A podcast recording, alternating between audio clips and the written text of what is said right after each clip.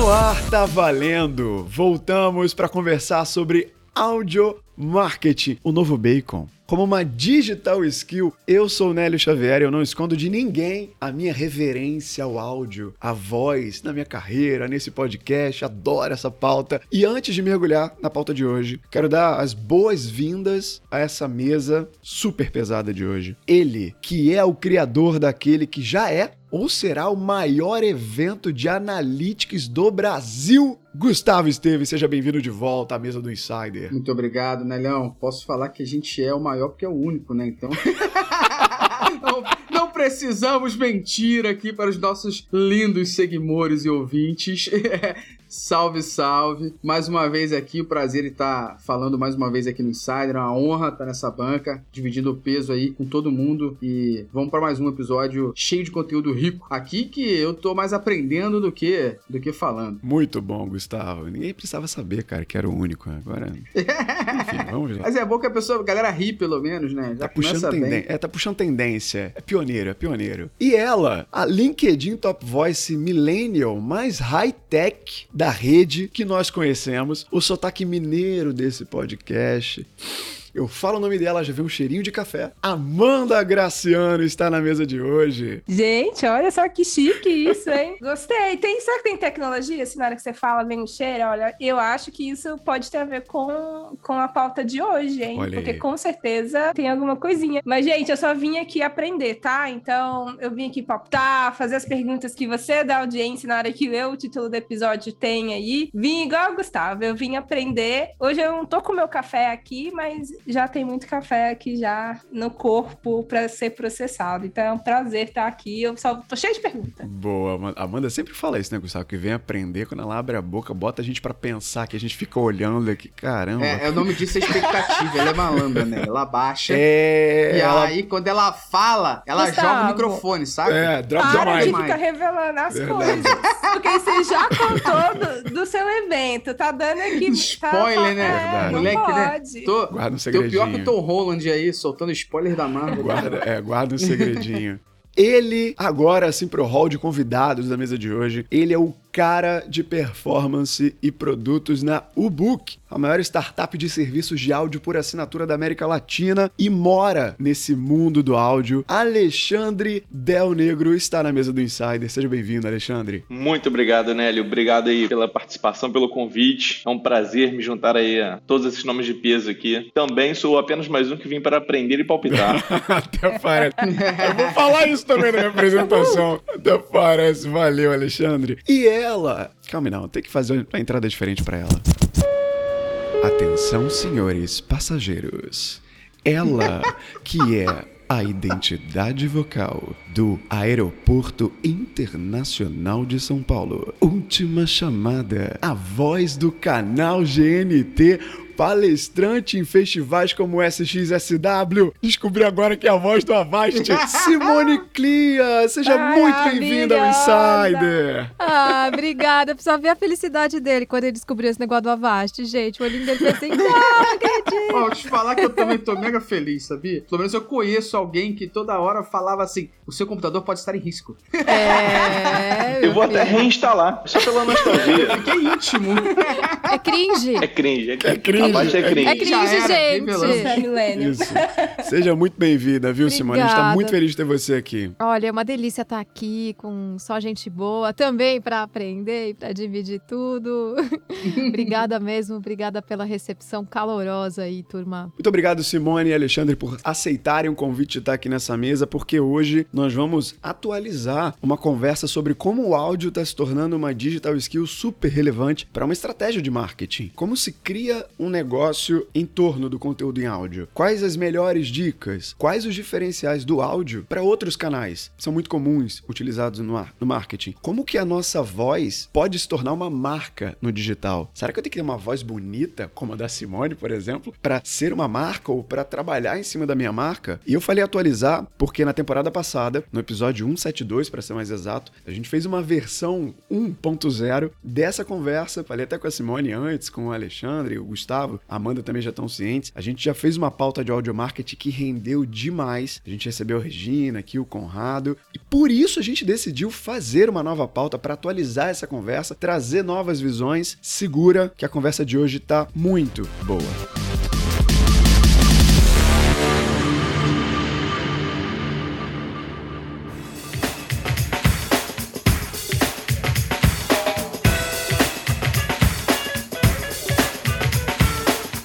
Vamos à pré-pauta desse papo, dessa conversa que promete demais. Olha só, já gravei essa conversa e de verdade, deu vontade da gente entrar madrugada gravando. Se deixasse, era 3, 4 horas de episódio.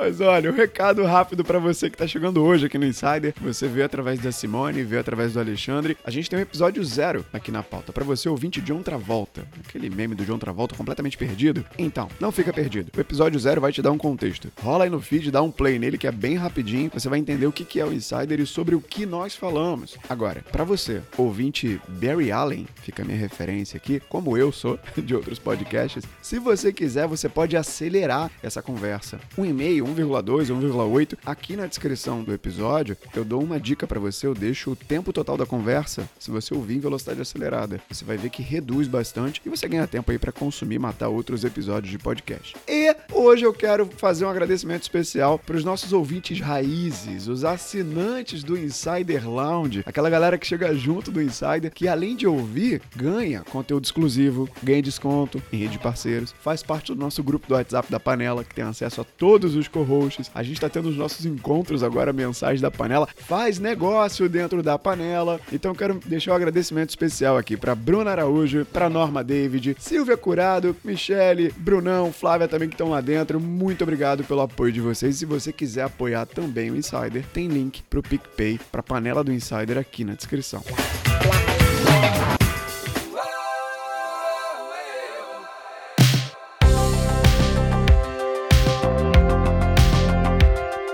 Antes da mesa girar, vale dizer, um contexto inicial. O Alexandre é parceiro de negócios do Gustavo, que está aqui na mesa. Tem experiência de redação publicitária data science, meu amigo. Passando por marketing, digital, passando por e-commerce, ele integrou o time da Ubook para aumentar exponencialmente a base de clientes em escala global de um negócio de áudio. E a Simone se você passou pelo aeroporto de São Paulo, com certeza você já ouviu a voz dela. Ela nos foi indicada pela Amanda. E além do que eu disse na entrada, ela é especialista em locução, é pesquisadora de XR ou XR, XRBR, XR, MR, ou seja, realidades, imersões de áudio, realidades virtuais. Ela é criadora e curadora da Pixel Voice, que é a conferência de locução líder do Brasil, além de ter sido, vale o destaque aqui, um asterisco, uma das convidadas mais interessadas e parceira de pau que já passaram por esse podcast, viu? Vale tatuar aqui, porque me mandou um monte de link, ficou interessada na pauta, Nélio, a gente pode falar sobre isso, falar sobre aquilo outro. Eu já quero a Simone nesse podcast aqui. Então vamos lá, pra gente começar um primeiro ponto na mesa, eu gosto de dar um colocar todo mundo no mesmo ponto de partida, uma compreensão do tema. Eu vou jogar essa na cola do Alexandre e depois a gente pulveriza. Por que que Alexandre, na tua opinião, vale entender os formatos de conteúdo em áudio? Por que que vale hoje investir em conteúdo em áudio?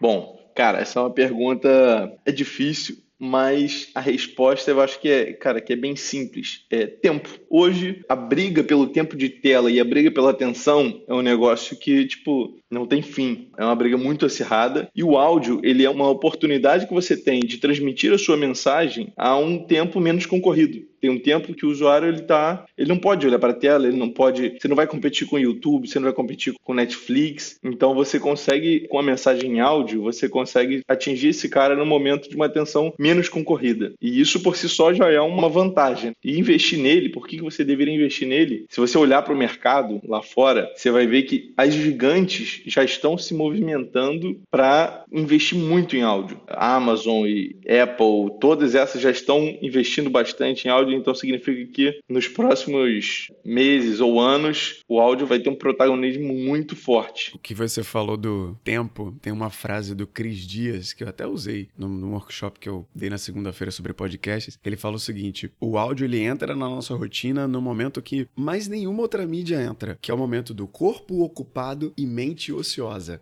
Que momento é esse? Corpo ocupado, mente ociosa. Lavando uma louça, corpo ocupado, mente ociosa. Fazendo um exercício físico, dando uma corrida, fazendo qualquer outra tarefa doméstica, no metrô, por exemplo, no transporte público, no deslocamento. E nesse momento, segundo bases de neurociência, a capacidade de absorção aumenta por que não colocar o seu conteúdo nesse momento? Exatamente. É isso, inclusive, todos esses momentos, esses times que você falou, são coisas que na e-book a gente explora bastante, porque é um momento onde o, o usuário está mais propenso a absorver aquelas mensagens. Assim, a gente vê que os clientes mais apaixonados, eles exaltam justamente isso. Ele fala, cara, é excelente, eu me sinto muito mais produtivo por conseguir estar tá acrescentando conteúdo no momento onde eu estaria lavando uma louça, fazendo uma faxina, ou, tipo, caminhando. Sim. Eu acho que é um motivo bem relevante para você dar uma atenção ao áudio e tentar investir em, em conteúdo nesse formato. Sim, sim. Eu quero, eu quero provocar a Simone, porque antes aqui da mesa conversar, vale dizer, a gente ficou quase meia hora resenhando aqui, se apresentando, antes de apertar o botão para gravar. E um dos argumentos de autoridade que ela acabou não utilizando, mas vale destacar aqui, ela é vice-presidente da XRBR. Tem um porquê diferente, Simone, de investir num áudio com uma realidade imersiva do que o Alexandre falou aqui? Eu acho que, só para complementar, né, que o Alexandre falou muito bem, e você também, realmente, é oportunidade para a marca não só na parte imersiva, oportunidade para a marca se diferenciar. O áudio acompanha a jornada do seu cliente na hora que ele acorda, na hora que ele dorme. E especialmente agora também. E ele gera, cria grandes conexões, próximo, íntimo. A voz em geral, não só na experiência imersiva, né? Mas a voz vai aproximar, vai estimular a imaginação, vai possibilitar atividades paralelas, faz companhia, que é uma coisa muito importante durante esse tempo de pandemia, é acessível, permite, né, o que vocês também falaram, o descanso das telas, a gente está super cansado, né? Então, hands-free, olhos livres. Então,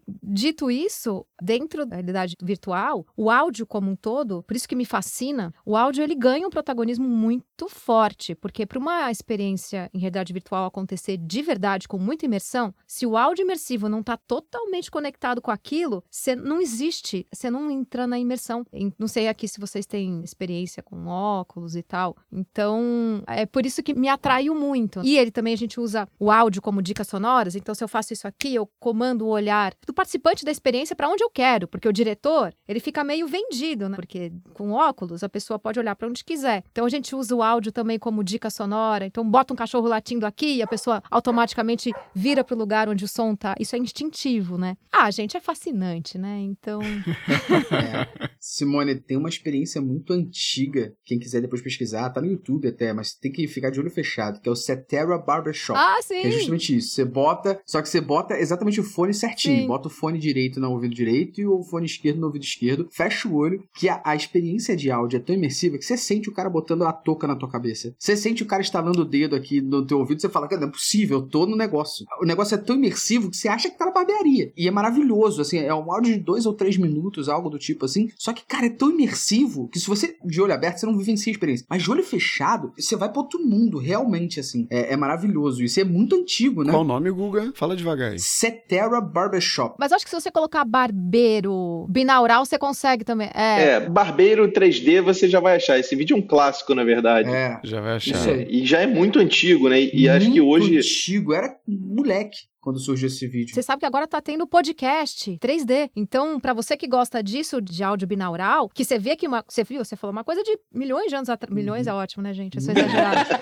de uma coisa. Da época uma coisa de adolescente, né? é, mas é isso, né? Então, assim, tá voltando agora para se diferenciar até. A gente tá vendo o podcast 3D lá fora. Eu não vi aqui ainda. Não sei se vocês já viram, mas que você com um simples fone, né? Qualquer fone, você consegue ter uma imersão muito grande. Então, porque é um som mais espacializado, pelo menos é binaural. E aí tá rolando isso agora, podcast 3D também. Olha, outra oportunidade. Aí, Imagina um Insider 3D, meu amigo. Ó, oh, no legal. estúdio. Nossa senhora. Hein? Você sente cada o som, né? O áudio de cada um vem de um lado, é bem legal.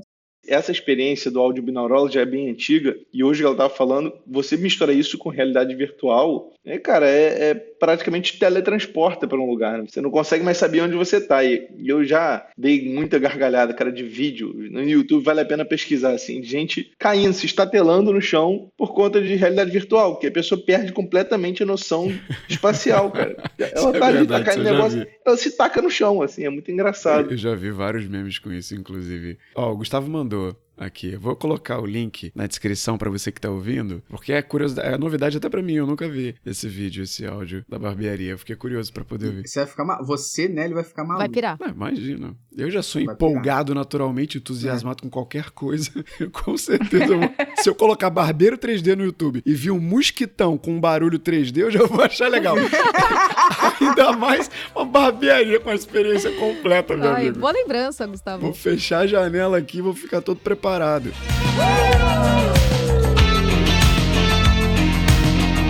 Seguinte, eu quero aproveitar que a gente acabou descambando para esse ponto da imersão, da realidade virtual. Tem um ponto que eu queria jogar aqui para mesa. Além disso, dessas experiências imersivas de áudio que a Simone tem até muito, muito domínio para falar com realidade virtual, eu lembro muito que o Conrado no papo passado ele falou sobre branded storytelling. Teve a experiência de áudio da Sofia, que foi um podcast até feito pelo Spotify, que foi como se fosse uma radionovela das antigas, que foi um podcast completamente diferente. O próprio Conrado lá pela Adventures, ele comanda muitas iniciativas novas em assistentes de voz, com marcas contando histórias, criando gamificações. Eu queria entender, aí eu jogo para Simone, aí a gente pulveriza, qual é o impacto desses novos formatos do áudio para marcas que querem surpreender a sua audiência?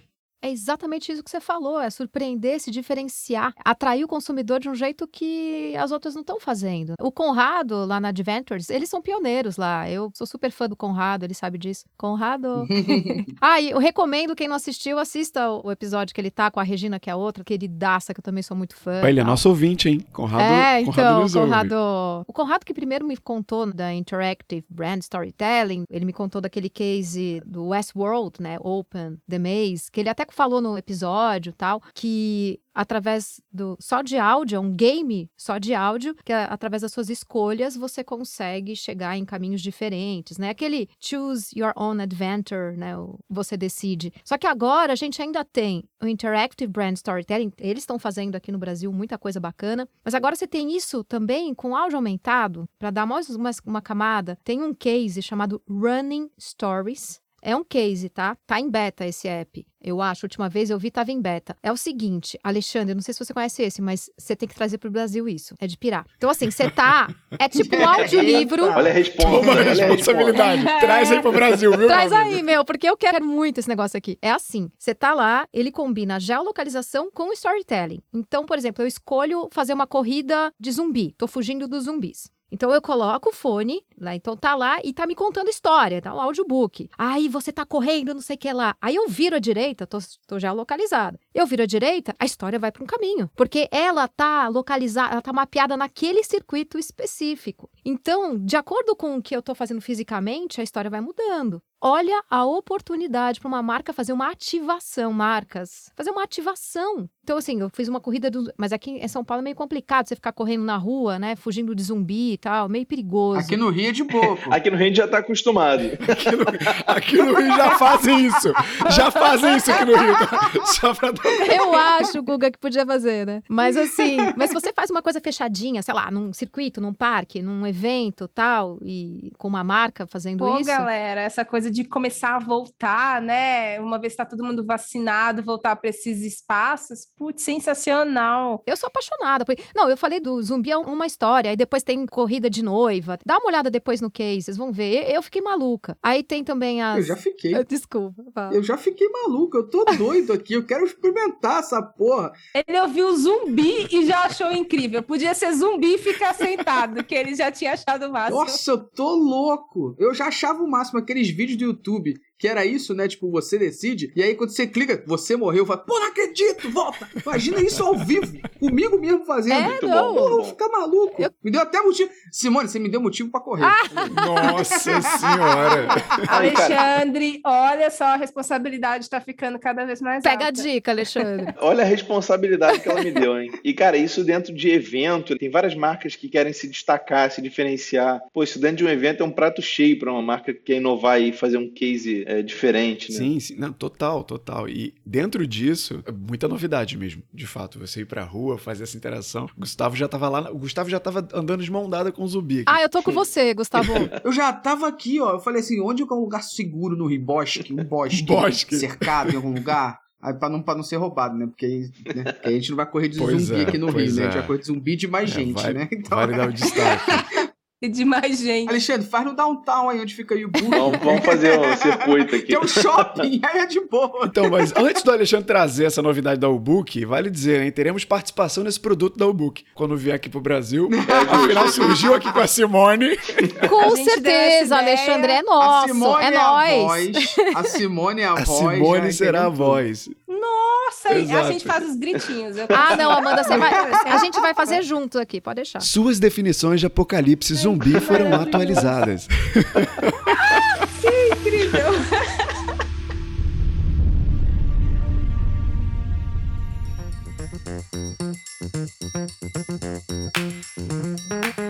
Preciso interromper essa pauta para dar um recado mega importante para você. Você tá gostando, não tá? Ficou curioso em conhecer ainda mais da voz da Simone? Ficou curioso em conhecer ainda mais sobre o book? Então aqui na descrição tem o link para as redes sociais da Simone e do Alexandre, meus também, do Gustavo, da Amanda. É só você arrastar a tela para cima, clicar em cima do nosso nome que você vai se conectar com a gente ou no LinkedIn ou no Instagram. Tenho certeza que também, se você estiver gostando desse episódio, você pode compartilhar. Compartilha lá nos seus stories, marca a gente, que a gente interage com você. Gostou ainda mais? Quero fazer mais, Nélio? Então avalia. Está aí no Spotify, clica no botão de seguir ou então em outro aplicativo. Quem está ouvindo no Apple Podcasts, você pode dar uma avaliação para a gente, deixar um comentário. Isso fortalece demais o nosso trabalho e faz com que outras pessoas nos encontrem também. Não só através dos aplicativos de podcast, mas no Instagram, no LinkedIn, que é onde nós estamos presentes.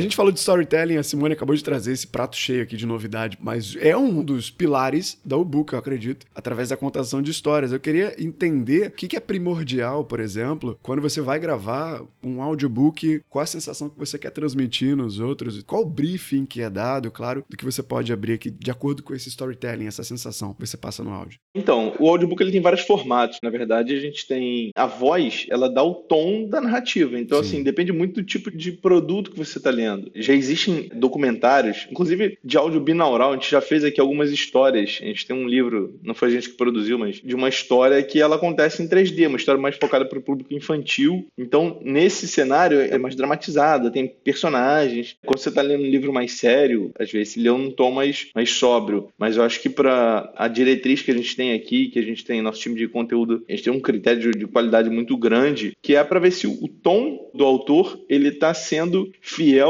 ao momento da história. Então, você não pode narrar uma coisa grave de um tom amistoso. Então, tem toda uma preparação dos atores. Vem muita gente que é ator de novela e às vezes não se encaixa tão Olha. bem. Às vezes, os atores de voz se saem muito melhor do que atores famosos. Então, é, é um talento, é uma arte à parte. Nossa, eu imaginei o Alexandre dizendo um não para Fernanda Montenegro.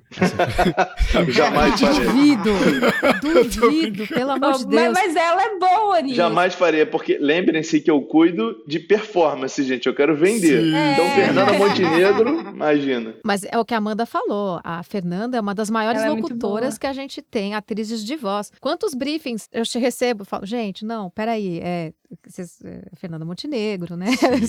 Olha, é isso que a gente quer, né? Eles pegam a voz da Fernanda com aquela trilha daquelas Exato. coisas que ela faz. É, o briefing Eu... Fernanda Montenegro, ó, pra todo mundo. Para tu ver como a Fernanda ela é tão grande, ela foi top of mind quando o Alexandre falou artista de novela, só veio o nome dela na minha cabeça. Eu recebi um briefing parecido com esse, como modelo tendo o Isaac Bardavi, Simone deve conhecer, que é, a, oh, é a voz do a voz do Wolverine, esqueleto ah, tá. Wolverine, tá. também é um ator global você é meu ídolo. Teve um, um cliente meu que pediu para eu gravar um áudio para um vídeo, uma chamada de uma live, e me mandou um, um, um vídeo do Isaac Bardavi. É a gente quer desse jeito.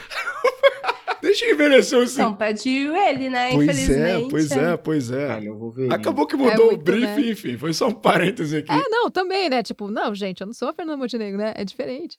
A, a, pessoa pede o roteiro e fala assim: então, quero igual o Guilherme Briggs. Vai lá, Fricazoide. É. só, só, que não, né? Só que não dá. Mas legal, eu quero provocar agora de novo o Alexandre, porque o Alexandre falou ali atrás que queria trazer umas novidades das empresas de números, de tecnologia. Eu costumo trazer até um ponto desse, Alexandre, para fazer um, um gancho aqui para tua fala, já que a gente falou de experiência imersiva, de storytelling, do que é necessário para transmitir essa sensação, o, o Fábio Mariano Borges, no episódio 191 sobre antropologia do consumo, ele usou um termo fatos portadores de futuro, que eu achei bem interessante. O que, é isso? Resumidamente, são fatos que hoje já acontecem, indícios que têm pistas de que no futuro vai ser status quo, vai ser mainstreaming, todo mundo vai estar tá fazendo. Dentre esses fatos portadores de futuro, tem o ponto do áudio, que é o que o Alexandre aqui deu uma mostra do investimento das empresas de tecnologia. Além disso, o consumo de pesquisas de áudio. Hoje, peguei no Listen Notes essa fonte, mais de 50% dos adolescentes, os Zenials, como se chamam, né?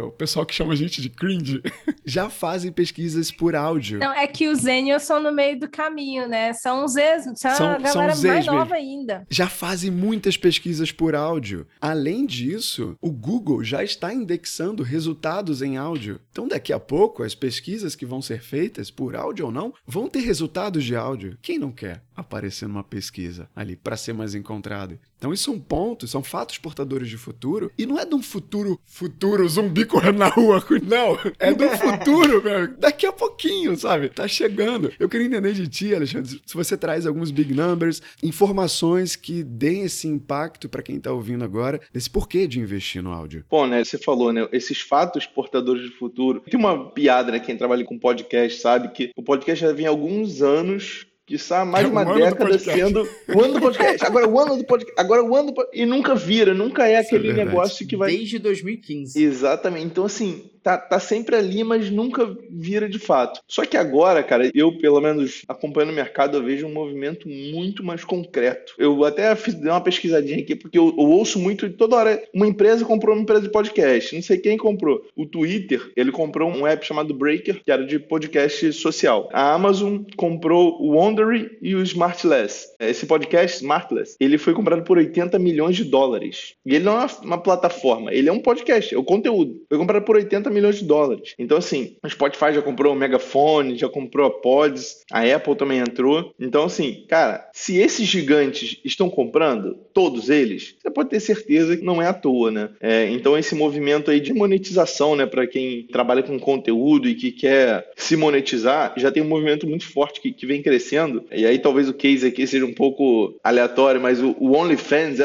é uma plataforma de, cara, as pessoas que criam conteúdo, OnlyFans ele acabou sendo mais usado né, para pornografia, mas a proposta dele era de você monetizar o seu próprio conteúdo. E tem um movimento muito forte que as pessoas estão criando conteúdo e se monetizam diretamente com os consumidores. E é isso que essas gigantes estão tentando. Elas estão tentando monetizar a criação de conteúdo em podcast através de dados, do, enfim, eles têm a capacidade de, de entregar anúncios. Então eu acho que com esse movimento das gigantes e essa nova fase onde os criadores de conteúdo se monetizam diretamente, cara, o ano do podcast está de fato para chegar. Não só podcast, né? Do conteúdo em áudio. Magazine Luiza, comprando o Jovem Nerd, o castelo do reino do Jovem Nerd é o Nerdcast, que é o maior podcast do país. É mais uma dessas compras. O Spotify comprando Deus e o mundo aí também. É, o Spotify comprou o Anchor, que não era do Spotify. O Spotify comprou o Anchor e hoje quem faz a parte de distribuição de podcast pelo Anchor, né? Você sobe no Anchor e o Anchor bota no Spotify, Google Podcasts, Apple Podcasts, enfim. Se você sobe lá, já tem uma área chamada Money. Se você autoriza o teu podcast nessa área de Money do Anchor, o Anchor faz match de pessoas que querem anunciar em podcasts do teu tipo. E você simplesmente já permite automaticamente o áudio entrar ali, você não tem trabalho. Então o próprio Anchor dá o match da pessoa e o áudio daquela marca com o seu podcast e já bota no, no minuto que você autorizar a chamada daquela pessoa. E além de outras várias, entre aspas, marketplaces de produtores de conteúdo de podcast com é, marcas. Então isso tem crescido demais. Eu acho que tem um, um relato aqui pessoal até para dar. Eu tenho uma empresa, né, que era e-commerce RJ, que em novembro do ano passado, 2020, foi vendida para o e-commerce na prática e se transformou em e-commerce pro. E a gente era pequeno ainda e tudo mais, mas o, o grande carro-chefe que levou a gente a, conseguir valuation interessante, participação com o NP, foi o nosso podcast, Bate-Papo sobre E-Commerce, que é o segundo podcast mais recomendado de e-commerce do Spotify. E a gente conseguiu justamente trazer conteúdo em cima disso por conta do podcast. Se fosse simplesmente curso e tudo mais, cara, eu começando na prática faria um, saca? Os caras são a maior escola disso. Mas o nosso podcast, falando com o mercado e tudo mais, e tendo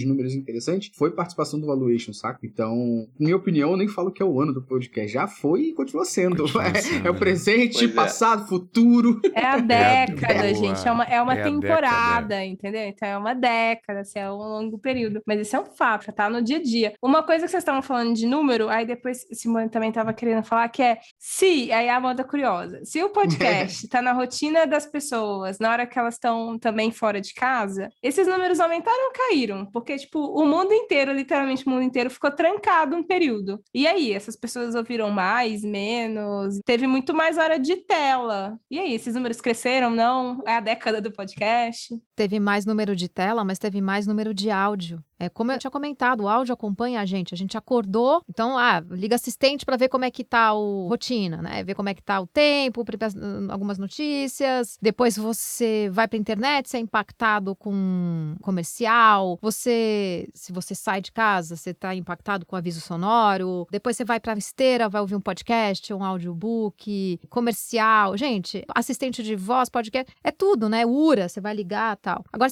você ficando em casa, aumentou pra caramba o consumo consumo tanto de VR em casa, não mais fora, o compartilhado a gente não compartilha no óculos agora, né? Mas e o, os podcasts também. Olha, esse ano eu vi aqui uma pesquisa da ABPod, né, Associação Brasileira de Podcasters, que, olha, mercado em crescimento, mais de 34 milhões de pessoas já são ouvintes de podcast, contra 28 milhões em 2020. O Brasil é o segundo maior mercado de podcast, Sim. só para os Estados Unidos. O Brasil é o segundo maior mercado de quase qualquer coisa, né? Isso é muito impressionante. O brasileiro é assim. muito conectado, né? Tudo que tem aqui a gente usa até não poder mais internet. Acho que o que a Amanda falou se conecta ao que o Alexandre tinha falado antes, desses micro momentos do nosso dia, né? Então você vai lavar uma louça, você ouve ele. Eu sou cliente e-book e eu me sinto muito mais produtivo e, menos culpado de não ler livros, saca?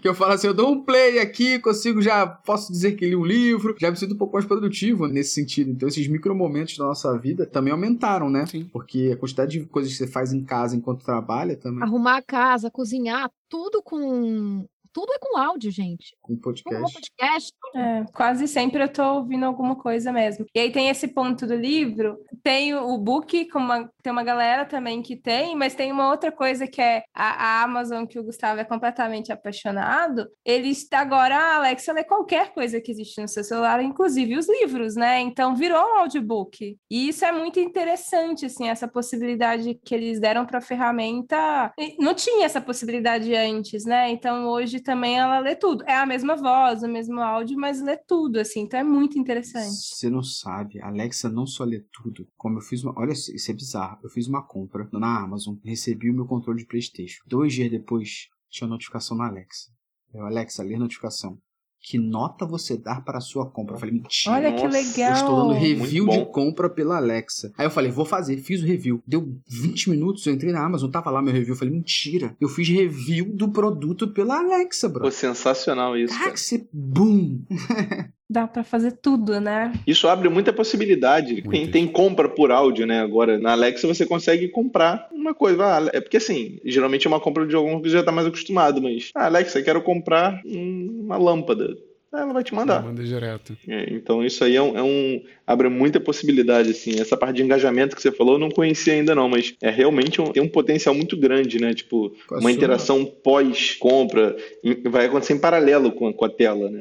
Então é, é, bem interessante mesmo. Acho que só para acrescentar nessa coisa dos livros, olhando assim, né, é mais acessível. Então você torna a leitura sem dúvida mais acessível. É e aí pensando aqui em cases e coisas que já aconteceram, é porque tem pouco tempo, né, assim, um mais recente, quando a Michelle Obama lançou o livro dela, ele foi um livro que foi narrado pela Maju. A Maju tinha acabado de ir para a grande mídia, todo mundo reconhecer ele, uma jornalista também negra. E aí é super legal porque ficou muito acessível o conteúdo, né, que é um um, livro desse tamanho, pra você andar com ele pela cidade, não dá, assim, pra você rodar com o livro pela cidade. Mas se eu ouvir a Maju lendo a história, é incrível. Então, torna muito mais acessível também a leitura, conteúdos. Isso é uma, uma coisa super legal. É, depois que eu descobri audiolivro, meu amigo, é. nossa é senhora. outra vida. O que a Simone falou dos números que aumentaram na indagação ali da Amanda, aconteceu comigo, trazendo a minha jornada do consumidor de podcast, que eu também ouço muito podcast. Eu descobri na minha rotina vários momentos que dava para eu ficar com fone no ouvido e que complementaria muito bem o que eu estava fazendo naquele momento. A minha manhã inteira, as três primeiras horas da minha manhã,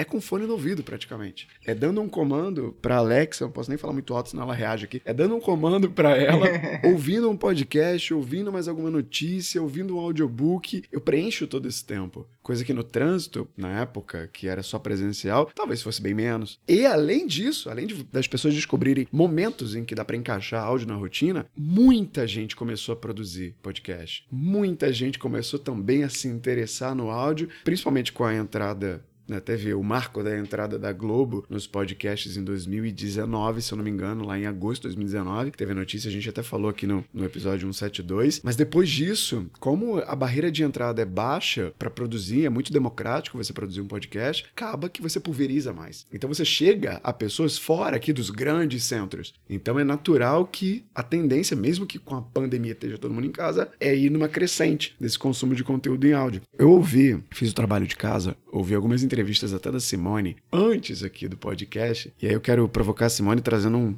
um paralelo lá de fora para cá. Simone falou aqui que já palestrou em alguns eventos lá fora, SXSW, já teve participação em curadoria de grandes eventos pelo mundo que envolvem e também, não diretamente, voz. Desde quando, Simone, isso é hype lá? A gente tá tão atrasado assim? Não, a gente tá numa mesma medida lá de fora com relação ao áudio? Olha, eu pego o South by Southwest como termômetro, que é um festival de tendência, inovação. E eu comecei no festival 2017, tinha nada de conteúdo. 2018 começou a aparecer alguma coisinha. 2019 eu não estava conseguindo acompanhar. Os amigos mandavam: olha, você tá tem essa sessão, tem sessão de podcast, áudio imersivo, plataforma de áudio não sei o que lá, áudio aumentado, assistente virtual, voice branding. Eu falava, gente, meu Deus do céu, eu tô no paraíso. E é um festival que não é um festival de áudio, gente, é um festival de inovação com 500 trilhas, né? Eu exagero, tá, gente? Deve ter... Já percebemos. Já veio milhões, milhares, 500. É, mas é isso. E aí eu comecei a ver, falei, hum, olha aí, 2019. E aí de lá para cá só aumentou. E aí uma outra coisa que a Amanda tem uma super presença, que eu lembrei agora no social media, áudio social media, Clubhouse, não é hoje o que foi aquele boom, mas é, é, um reflexo, né? A gente, aquela coisa da, da, do cansaço das telas, da oportunidade da gente poder estar tá de pijama e falando lá, ou estar tá lavando a louça e estar tá ouvindo uma aula sobre, porque tem aulas lá, análise de livro, tem tudo no Clubhouse. A Amanda falando, maravilhosa lá no Clubhouse, não percam, produzindo conteúdo lá também, sem tela, sem maquiagem, sem ver se a luz está legal, se eu estou bem. Então esse boom do áudio, ele é uma tendência e não vai parar não tem volta. As pessoas ficaram mais sensibilizadas, eu acho. O ano passado, a gente não pôde abrir câmera na hora de gravar comercial, por exemplo, no começo da pandemia. Então, como é que as campanhas se diferenciavam? Misturo os assuntos, mas é porque tem a ver. Diferenciavam baseado num texto, na trilha, na locução. As imagens eram sempre de arquivos mesmas, eles pegavam muitos arquivos iguais, ou cartela, ou animação, mas o que, que segurava as campanhas, o diferencial delas, era a parte sonora, sound design, trilha, voz e o texto também. E, e aí depois, logo depois veio o Clubhouse, então acho que as pessoas, os marqueteiros começaram a falar, nossa, existe isso, né? Então eu não preciso pensar só no guia visual da minha marca, eu posso pensar no guia sonoro dela. Quais são os atributos que eu vou associar? Qual é meu guia sonoro? Qual é a minha assinatura musical? Qual é a voz que vai estar tá me representando? Então, acho que deu um, abrir um pouquinho a cabeça. E eu fico feliz, né? Porque eu adoro essa parte toda. Então, eu e, e, os outros apaixonados por áudio. Por áudio, que é só amante do áudio nessa mesa. Só amante de áudio, gente. Vale um destaque aqui, que você falou, eu vi uma referência aqui do Insider também. Insider Brain 189, não, 190, sobre branding, recente até, que o Pedro Vitor, diretor de comunicação corporativa da Mastercard, ele fez até a divulgação mainstream do áudio, da marca, da marca sonora da Mastercard que vai estar presente em todas as transações que for feita por aplicativo, dispositivos de assistência de voz. E aí a gente lembrou muito de marcas famosas, preciso nem dizer o nome, mas dan dan dan, tudum. Intel, Netflix, tem muita marca investindo nisso agora para deixar essa ouviu, opa, olha, Intel, opa, abriram Netflix aqui em algum lugar. Até porque muitas vezes a gente ouvia TV também, antes da pandemia, gente. A gente já fazia esse negócio de multitasking. As novelas já eram feitas também as telenovelas para a gente ouvir. Muitas vezes as cenas eram descritas, então a gente sempre ouvia a novela depois da rádio novela, quando tinha novela mesmo. A gente muitas vezes ouvia enquanto estava fazendo outra coisa. Então, é, o que o Alexandre falou não, não é de agora mesmo. Já é Natal na líder, já é hora. Se você parar para pensar, nem é, é, de agora, né? Na verdade, cara, eu, eu, comecei minha carreira em publicidade. As campanhas que mais fizeram sucesso eram jingles. É verdade. Eram coisas que você lembra até hoje. Assim, gente, o áudio ele marca de uma forma que a imagem não é tão forte, não, não marca tanto. Então, você, uma música em que você decora, cara, nunca mais você vai esquecer aquilo. Tem gente que até hoje lembra campanhas de anos 60. Olha, e sobre descrição, vocês falaram aí do Tundo 1 e tudo mais, esse tanto de streaming que, né, é igual você pagar TV fechada, que é a mesma conta, o que tem de seriado que não é, não é novo, assim, coisas antigas, que tem episódio narrado, não tem explicação de como que aumentou o número de episódios narrados, assim, isso é super interessante. Você tem uma voz do narrador. Sim. Hoje eu tava vendo um que, tipo, tem dois narradores, sabe? O narrador e a narradora, e eles estão, tipo, brigando pra ver quem é que vai contar a história de qual personagem. Então, é muito interessante isso também. Mudou bastante. Sinto que pandemia Sim. também tem uma influência grande nisso, assim, de ter tido Sim. essa virada grande também. Eu queria trazer dois exemplos aqui. Eu, eu, gosto muito de áudio nesse sentido. Eu assisti, cara, uma série inteira por conta de uma experiência que falavam que era, era uma novela venezuelana, só pra você ter noção, que se transformou em uma série da Netflix chamada Jane the Virgin. Ah, é essa que eu tava vendo hoje. Então, não tem como você. Não tem como. Se você cortar o locutor da série, fica uma merda. Sem o narrador, e aí, não quando existe. você pega a cena, tipo, você pega os comentários de todo mundo, todo mundo fala assim, tá, mas a alma da série é o narrador. É, Porque é ele que dá o tom da cena que vai acontecer, é ele que dá o tom do momento. E é fenomenal. Tem um, na internet dá pra buscar sobre isso, esses episódios dessa série de Jane the Virgin sem o narrador. Você fala assim, cara, é horrível. Tipo, não é a mesma série. Que série é essa, sabe? E isso que a gente tá falando de áudio, cara, eu acho que tem. A gente não pode esquecer que tem a ver com os nossos sentidos, né? A gente tá falando de áudio aqui, mas a mesma coisa é a gente falar de olfato. Quantas vezes a gente não tem marcas que têm o seu próprio cheiro? E agora essas marcas, inclusive, vendem esse cheiro dela para você botar na sua casa. Tô falando de Farm, Lene Niemeyer, Reserva, entre outras, que tem o perfume da marca que você pode borrifar na sua casa, saca? Isso é sensorial, saca? Isso é, é na verdade a gente tá falando aqui de experiências sensoriais. E aí, o que a gente tem que pensar é que, a minha visão sobre isso tudo, tá? A experiência sensorial de vídeo, ela é fenomenal, não vamos falar disso. Mas todo mundo tá fazendo. E você é impactado pelo vídeo o tempo todo. Você tem call, você tem YouTube, você tem TV, você tem os streamings. E muitas vezes é, é nosso comportamento sentar no sofá e assistir alguma coisa. Então você é bombardeado. Quantos de nós não para o controle e fica zapeando o canal? Ou quantos de nós não fica zapeando o catálogo de série? Quando a gente vê uma coisa diferente, tem uma experiência em qualidade de áudio ou de, de sensação diferente, cara, isso marca na nossa cabeça e é uma experiência diferente que a gente tem menos bombardeio mental e mais espaço para absorver sobre isso, saca? Então, quando a gente fala de áudio, você não tá falando aqui que você ouve música pra caramba. Mas quando você é apaixonado por uma música, você ouve música não tem tempo. Você volta lá você e. A música você volta todo. lá e ouve ACDC, sacou? Tipo, você não, não banda não existe, mas você volta e ouve ACDC. O áudio é a mesma coisa, sabe? Quando a gente tá falando de podcast aqui, a minha visão, podcast ou experiência em áudio, minha visão é, cara, você tá saindo do bombardeio áudio visual que existe e você tá indo para um momento onde você consegue transmitir experiências sensoriais que são muito diferentes. Então, esse podcast que a gente tá gravando aqui é uma experiência para as pessoas que estão ouvindo, porque elas estão tendo uma aula sobre coisas que elas não sabem e é de graça. E é até mesmo por isso é o momento momento do jabá. Não esqueça da panela do Nossa senhora, drop the mic, hein? Essa eu não esperava. Terminou essa fala com jabá, meu amigo. Que que é isso? O curso de oratória funcionou muito bem, hein?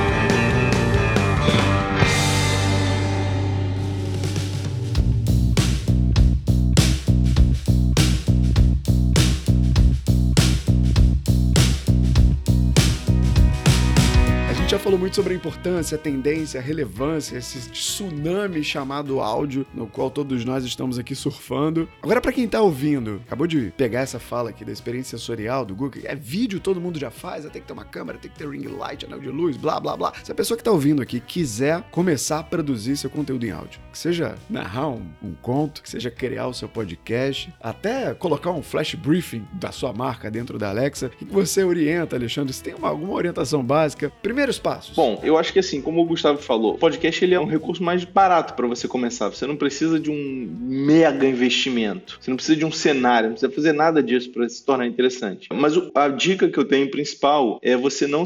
Muita gente não tem, quer começar, mas não tem acesso a um. Nem que seja um microfone, uma coisa de um pouquinho mais de qualidade. Então, assim, acho que você não deve se barrear. O principal é o conteúdo, é a mensagem que você vai passar. Então, assim, você tem hoje aplicativos que resolvem, ajudam né, na gravação de um áudio. Você colocar um fone e um aplicativo interessante com edições básicas ali, você já consegue começar a gravar a sua mensagem. E eu acho que uma vez que você comece e essa sua mensagem sendo transmitida, você já está cumprindo o seu papel. E aí depois, você, eventualmente, você vai crescendo, vai ganhando visibilidade, se essa for a sua, sua intenção, e você pode investir um pouquinho mais em, em, em aparelho. Mas a minha ideia para a minha dica é comece. Apenas comece. Acho que é mais por aí. Que começou o book lá atrás, meu, começou com pequenos passos. Com né? certeza. Até virar uma das maiores startups de serviço de áudio por aí. Começou com 50 audiolivros, hoje tem mais de 300 mil títulos no catálogo. Olha aí. Aí, Nossa ó. senhora, a pessoa quando abre o book também deve ficar ali um tempo procurando ler.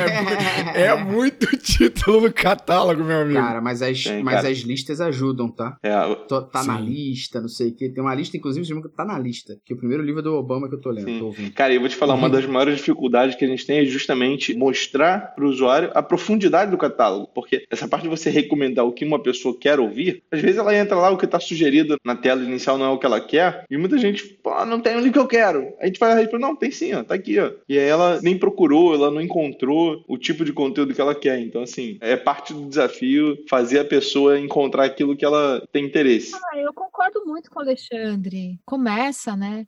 Eu acho que hoje em dia a gente está aceitando um áudio não tão com tanta qualidade, o conteúdo é rei mesmo. Agora, dito isso, se você tem um baita conteúdo e investe, começa a investir também, aí você vai ter um diferencial. Mas eu acho que eu entendo o que o Alexandre fala, né, da gente começar aos poucos. Eu também comecei meu estúdio aos poucos. Quando eu gravei o Avast, por exemplo, não era o estúdio que eu tenho hoje. Você vai crescendo, sério, você vai evoluindo junto, né? Mas alguns cuidados, comprar um microfone mais recomendado, achar um lugar mais silencioso dentro de casa, tentar fugir de de eco, usar alguma coisa para difusão, para reverberação, para absorção, alguns truquezinhos gravar dentro de um armário, gravar dentro de um closet, um cobertorzinho, manta acústica, quer dizer. Nossa, já fiz muito. né? A gente vai se virando com o que a gente pode, mas eu como o Alexandre conteúdo é o número um faça. Eu, se puder meter meu, meu dedo aí na, na dica, cara, além de tudo que esses mestres falaram aí, é planejamento, cara, porque o que eu vi muito nessa onda de podcast foi todo mundo fazer. E aí, sendo muito honesto, eu falei né, que eu tenho o bate-papo sobre e-commerce, podcast, afim. Cara, mas só tem minhas, eu mais dois, do e-commerce Brasil e do e-commerce na prática, sabe? Um monte de gente começou, mas o último áudio é abril de 2020, sabe? Porque não se planejou. Falou assim, vamos fazer, vamos, mas fez seis, acabou. Cara, pensa nos 30 e depois faz, sabe? Porque senão você morre, porque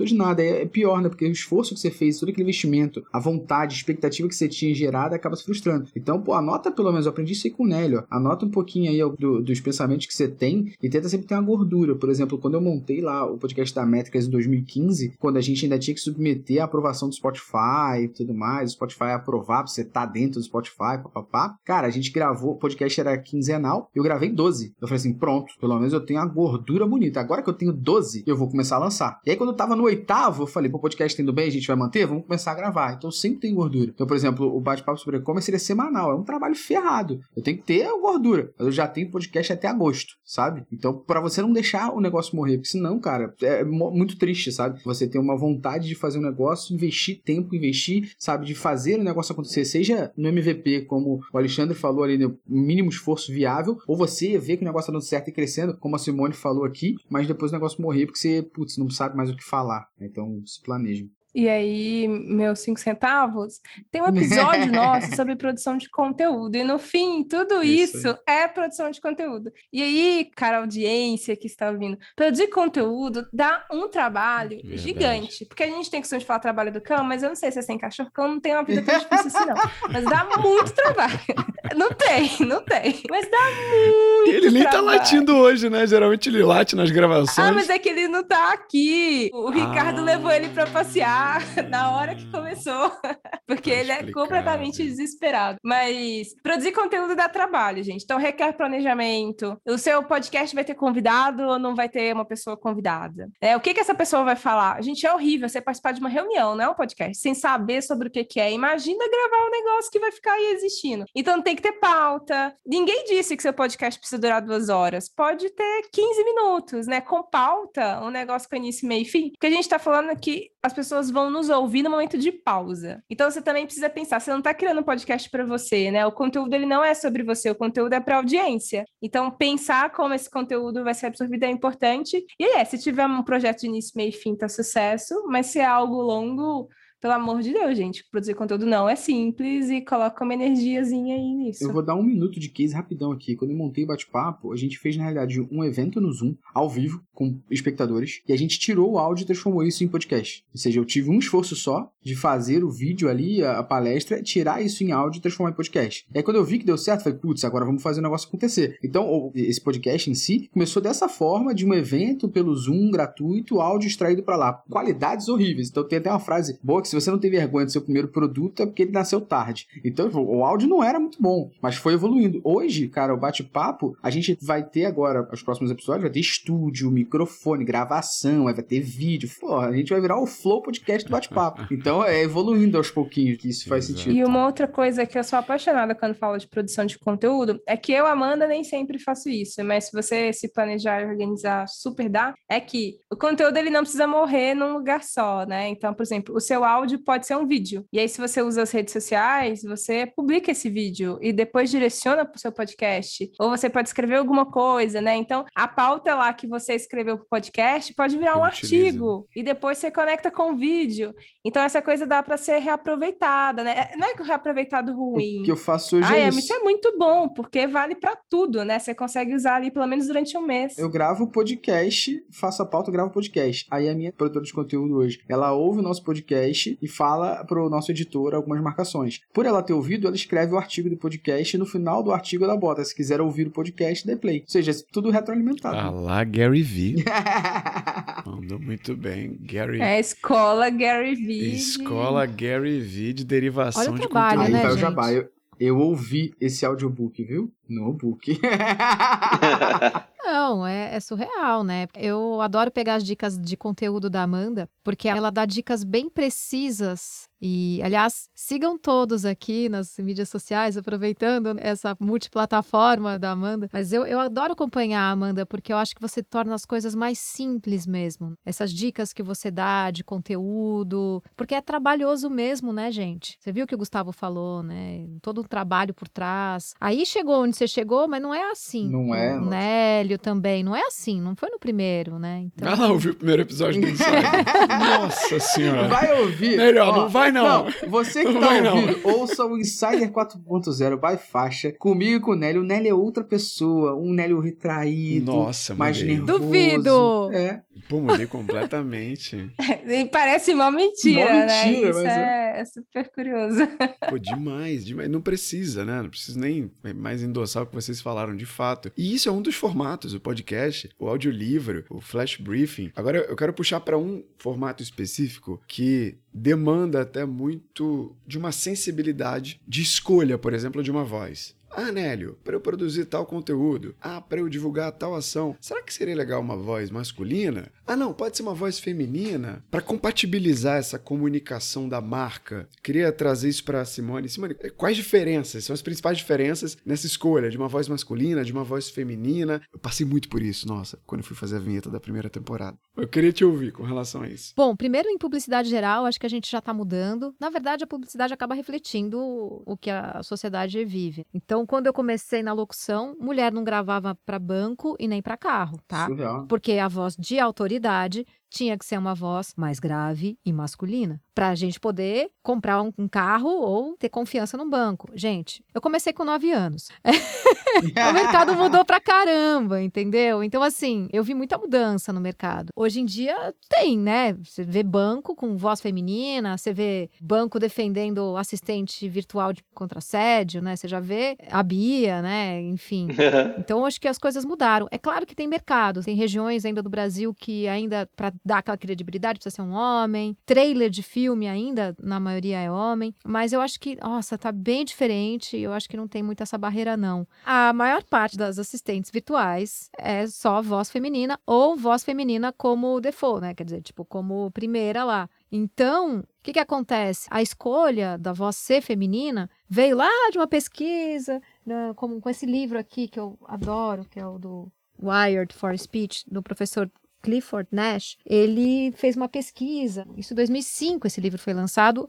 E aí a base para as assistentes veio desse livro, dessa pesquisa, tal. A voz feminina ela é mais reconhecida como uma melhor professora de assuntos relacionados a amor, relacionamentos. A masculina assuntos mais técnicos. A voz feminina ela te ajuda a resolver um problema, enquanto a masculina te dá as respostas. A voz masculina é mais de autoridade. Por outro lado, a voz feminina ela é a voz da mãe, então ela tá ligada com nutrição, conforto, acolhimento, tal. Então tem todas essas questões. Mas, todavia, a gente acaba refletindo o preconceito da sociedade. Então, as assistentes estão na palma da sua mão 24 horas por dia e você fala o que você quer com ela, né? Então, o assédio contra as assistentes não é um, um problema novo. Já teve um relatório da Unesco chamado I Blush If I Could, que era a resposta que a Siri dava para assédios. Ah, eu ficaria corada se eu pudesse. Não, Siri, você não vai ficar corada. Já reprogramaram as respostas dela. Depois disso, a gente teve o Up, Hey Update My Voice aqui no Brasil, um outro movimento também para dar uma mexida, reformulada nessas respostas subservientes. Veio até o Bradesco, como eu falei, com aquela campanha mais forte com a Bia, de tipo chega de assédio, fizeram várias campanhas. Então é um assunto que a gente está levando, porque é um assunto que a gente recebe também, as, as mulheres são assediadas na sociedade, né? Então a assistente acaba também levando isso por consequência. Mais um ponto para pensar. É, pensando aí, olhando para dados, é o comportamento padrão das pessoas, ele vai sendo refletido nas tecnologias que a gente usa. E aí é também porque quem criava isso provavelmente era um tanto de homem, gente. Nada contra, Exato. mas provavelmente não tinha uma mulher para levantar lá e falar, gente, isso aqui ó, tá errado. Nenhuma mulher responderia desse jeito. Então também tem essa mudança no mercado de quem constrói essas ferramentas, né? Isso é Verdade. é ótimo também ver essa mudança nos últimos anos. E eu, como nerd aqui, Porra, o Jarvis é um homem, o Alfred é um homem, saca? Tipo, aquele bonequinho do Power Ranger, sabe? Também é a voz de um é homem, verdade. sabe? Tipo, o, o Alpha, né? É. Sabe? Tipo, o Zord, é. tipo, é meio né? O HAL. Né? E o HAL. Só que eles, eles não eram os assistentes que a gente é, tem, assistente exato. virtual. Eles eram os né? assistentes que ajudavam a dar superpoderes, é. eram coisas técnicas. E dava as é. respostas, né? Querendo ou não, eles davam a resposta assim. Não é a nossa assistente, entendeu? É muito ruim isso, né? É feio demais, né? 2021 a gente teve que falar essa porra, né? É vergonhoso, né? Pelo menos tem alguém mudando. Eles estariam mais posicionados mais ao lado, se a gente fosse elencar, é. do que abaixo, que fica a assistente virtual. É, pensando nessa analogia, é a gente fala da Rose dos Jetsons, né? Sim. Acho que tem, tem essa analogia aí, né? A Rose é de fato a robozinha Sim. mãe ali, né? Governanta, entre aspas. Ai, né? que eles. Ó, só uma brecha. A conta tava errada, 2021, a gente não tem carro voador nem nada, é. né? a conta tava errada.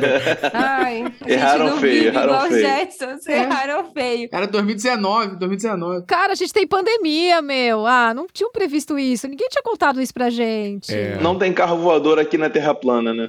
Ainda não. E a parte mais mal feita foi que ao invés de terem uma Rose, eles quebraram. Então, por exemplo, eu tenho aquele robozinho aspirador de pó, eu chamei de Rose, pra dar uma moral aqui. Porque a Rose, ela sempre tava com o espanadorzinho pra tirar o pó da Sim. casa. Mas ao mesmo tempo, a Rose, ela falava com o pai Jetson, que é a Alexa. Então a gente tem a personificação da Rose, mas em vários gadgets. Essa que é a verdade, não tem um É. só.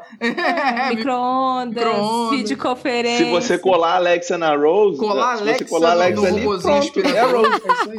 É Rose. Muito bom. Ai, gente, mas isso é muito chato também, né? Ter um negócio só. Mas pensando aqui em assistente virtual, olha que coisa curiosa. Depois vale a pena também. Acho que o YouTube talvez. Eu não vou saber dar a dica. Depois eu dou pro Nelly, vai estar aí na descrição. Mas o que eu quero dizer é: hoje a gente fala dessas assistentes virtuais que o comando é de voz. Mas, por exemplo, lá nos, primórdios lá do Microsoft Office, ele tinha um assistente virtual. E aí ele era masculino. Era um clipsezinho. isso. Virava um clips, um professor, não sei se vocês lembram. Mas tudo isso dentro da Microsoft, isso foi um grande problema. O que as pessoas falavam era que ele tinha cara de um assediador, que era perigoso por causa daquele olhinho e o jeito que ele conversava. Provavelmente também porque as primeiras versões ele foi programado por homens, não estava levando em consideração a diversidade das pessoas que usariam. E aí teve grupo focal, super interessante também. E é um assistente virtual, você não fazia o comando por voz, mas ele era um assistente virtual. E aí era uma imagem extremamente masculina, provavelmente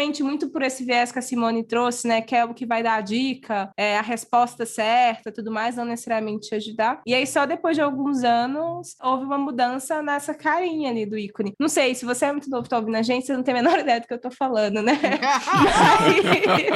olha aí, olha aí, ó. Aí o que, aconteceu com essa pessoa agora? Pã, tela azul. Ela não sabe nem o que vale é tela azul. Eu vou...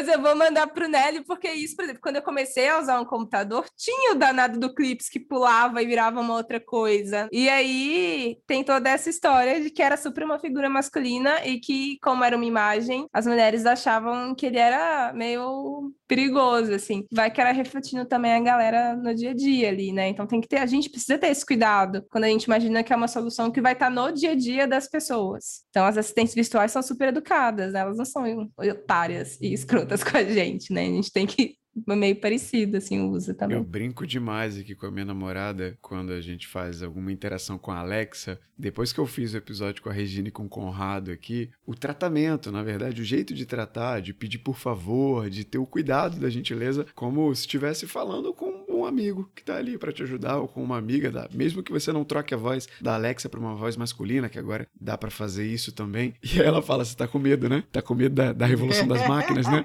Por isso você tá sendo gentil. Você tá com medo da, da máquina que acabar é. contigo lá na frente, é por isso que você tá sendo gentil. Assiste o robô, né? Você assistiu ao robô, você né? Assistiu. A memória delas não falha, hein? Tudo que você fizer vai. É. A memória e o ouvido. O ouvido também, porque eu vou até jogar. É muito preciso. Demais, demais. Eu vou jogar bola no colo do Google agora, que mexe com Danalytics também, a Amanda também mexe demais.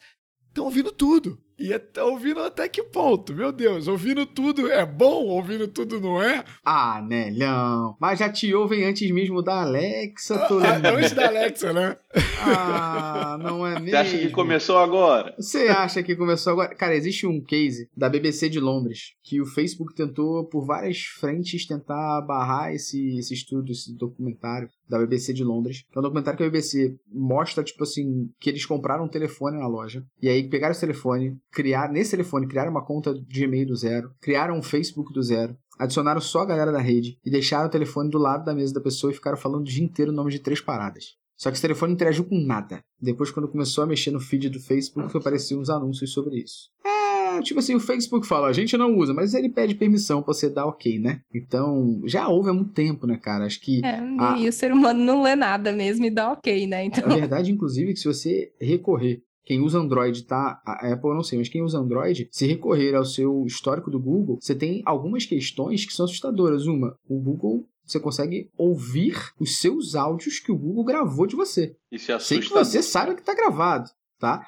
Então dá para ouvir isso e também dá para você pegar as suas localizações que o Google marcou onde você estava. Então, olha a merda que pode dar, né? Já entendeu o match que eu tô querendo dizer? A localização com o áudio em certo local pode dar uma merda bonita aí, né? Mas ah, com, certeza com, certeza já deu merda. Não, então eu ia falar com isso certeza. agora. Já deu, já deu bastante BO nesse sentido. Mas isso é absurdo, tá? Por isso, gente, e aí sendo muito honesto, tá? Eu como publicitário, pessoa que trabalha com digital, por isso que o iOS 14 e toda a movimentação que está sendo feita na, em base disso, que o Android também está fazendo agora para o novo update dele, que é você tem que selecionar o que você permite ou não que os apps venham a mensurar de você e rastrear de você. Por isso que até a campanha toda do iPhone está sendo baseada nesse, cara, não, você seleciona o que eu quero que o app faça. Porque senão, cara, todo mundo ouvia a porra toda. Isso é verdade. Assim, não tô sendo demagogo, sei que um monte de gente vai querer me matar por falar disso, mas é verdade. Agora, até onde isso é bom ou ruim, saca? Eu entendo que a tecnologia vem ajudar a gente em diversos setores, tá? Dou um exemplo aqui, que é meu sonho ia dar um smart, smartwatch para meus pais. Porque se eles caírem, eu tenho SOS ligado no meu celular e eu sei que eles caíram. Isso é funcionalidade. Agora, eu ouvi o áudio do Gustavo com a esposa dele falando de cama para gato e eu rodar três stories e aparecer a cama pro meu gato. Eu não acho que isso é ruim, porque pelo menos a publicidade está me ajudando a conhecer um produto que pode resolver um problema. Agora, isso da BO, isso Mas até que aí ponto você permite? é muito invasivo e isso pode dar BO em outras questões. Você imagina que você está falando com um amigo seu uma coisa entre você e seu amigo e depois seu amigo tá rodando os stories aparece uma coisa que é um, um anel de noivado no stories para ele, ele tá com a esposa dele mostrando. Acabou de queimar o pedido de casamento de alguém. Então é invasivo e eu tenho que dizer que eu aceito, né? Porque isso é problemático. Esse é meu medo com, com a Alexa aqui, sacou? Falei até mais baixo. Porque eu não sei se essa parada tá ouvindo o tempo todo. Eu não sei. Mas tá, Eita. tem uma coisinha do microfone, né? Que você tem que coisar. Se Exato. acende o anel de luz, ela tá, ela tá então, ouvindo. Amanda, Mas tem se um, acende uma... o anel de luz, ela tá ouvindo.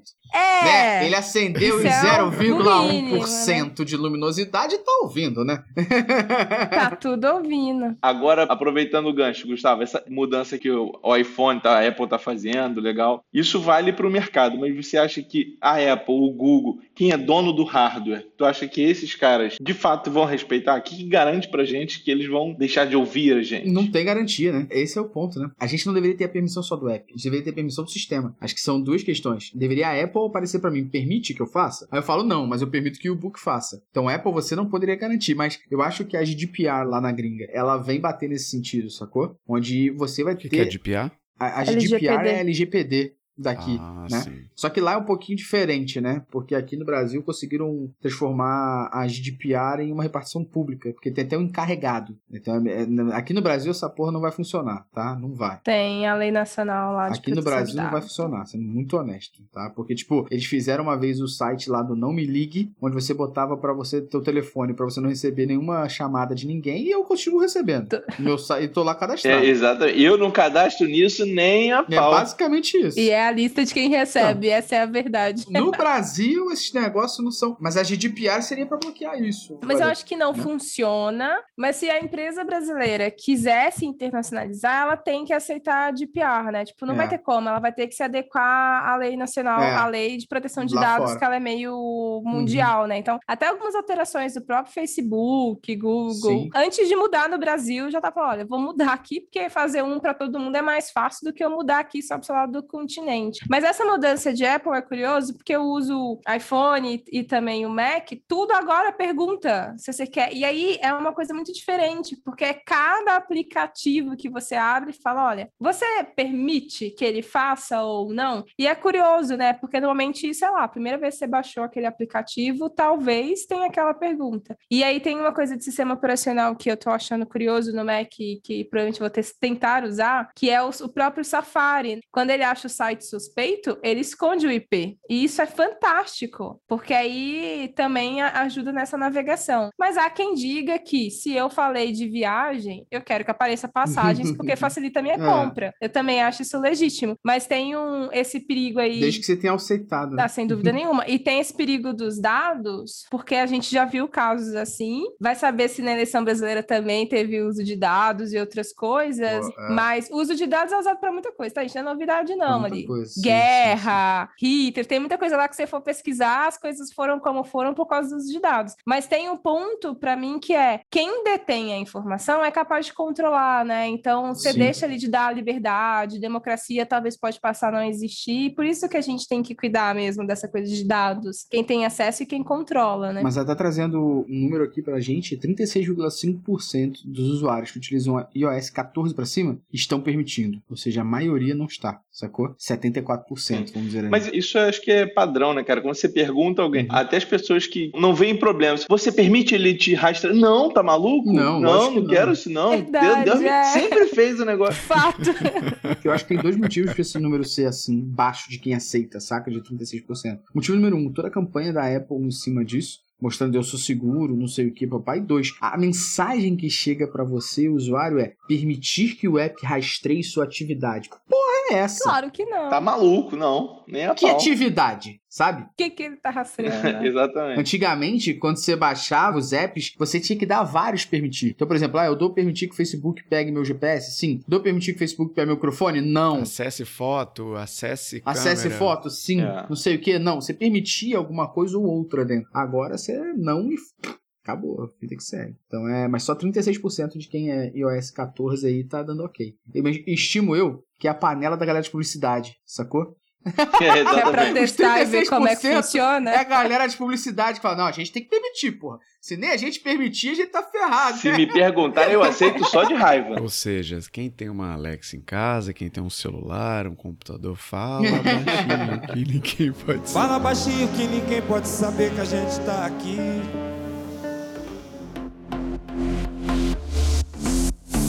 Seguinte, gente, para eu fazer a virada aqui para um ponto final da nossa pauta, é comum a gente pedir para o convidado trazer algum fracasso, algum erro, sabe, alguma coisa que tenha marcado na sua carreira, algum que valha ser contado aqui e que tenha aprendido alguma coisa. Simone e Alexandre, tem algum marco de fracasso em experiências de conteúdo em áudio nesse mundo do áudio que valha compartilhar com a gente? Simone teve algum dia de soluço assim que não deu para gravar, ficou com um dia inteiro de soluço, falou não dá para gravar hoje. Soluço não, mas gripe não sei, eu tô, eu tô pensando, Nélio, porque eu acho, eu acho super legal explorar a vulnerabilidade e tudo mais. Eu acho que, na verdade, não com áudio, mas uma dificuldade que eu tive foi tentar entender é, qual caminho que eu ia, né? Porque às vezes eu acho que quem tá assistindo, quem tá assistindo é ótimo, hein?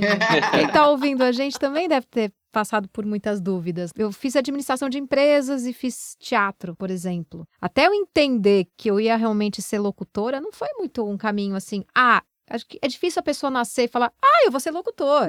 É muito difícil. Isso, Ainda é. mais quando você fala locutor, a pessoa já acha que trabalha em rádio. Eu nunca trabalhei numa rádio. Então, é que eu comecei com nove anos como atriz. Aí fui depois para administração, fiz muita TV corporativa, eu faço, eu apresento TV corporativa também. Eu fui tentando entender qual era o meu caminho. Eu me encontrei muito no áudio, mas não foi uma coisa óbvia, não foi um caminho reto, sabe? Como minha irmã, que nasceu veterinária? Minha irmã nasceu veterinária, gente. Eu não nasci locutora. Já né? encantava então... cachorrinhos e gatinhos com três anos já. Ela é uma pessoa que nasceu veterinária, estudou veterinária, uma excelente veterinária. Lindo, sem dúvidas. Eu tive uma trajetória, hum, né? Trabalhei em agência também, trabalhei como atriz em minissérie, apresentei programa. Quer dizer, eu tive todo um percurso também de muitas dúvidas. Eu acho que é legal dividir, que às vezes as coisas não são muito óbvias, mas que a gente vai descobrindo conforme o tempo. E é tão gostoso depois quando você se encaixa, quando você fala, opa, isso é meu lugar. Então é isso. Eu vi uma frase, eu não vou lembrar aqui o, o autor da frase, quando a gente não lembra o autor, fala que é provérbio chinês, né? Bota na conta do Einstein, é um provérbio, é um provérbio chinês. Não, não, cara. Einstein.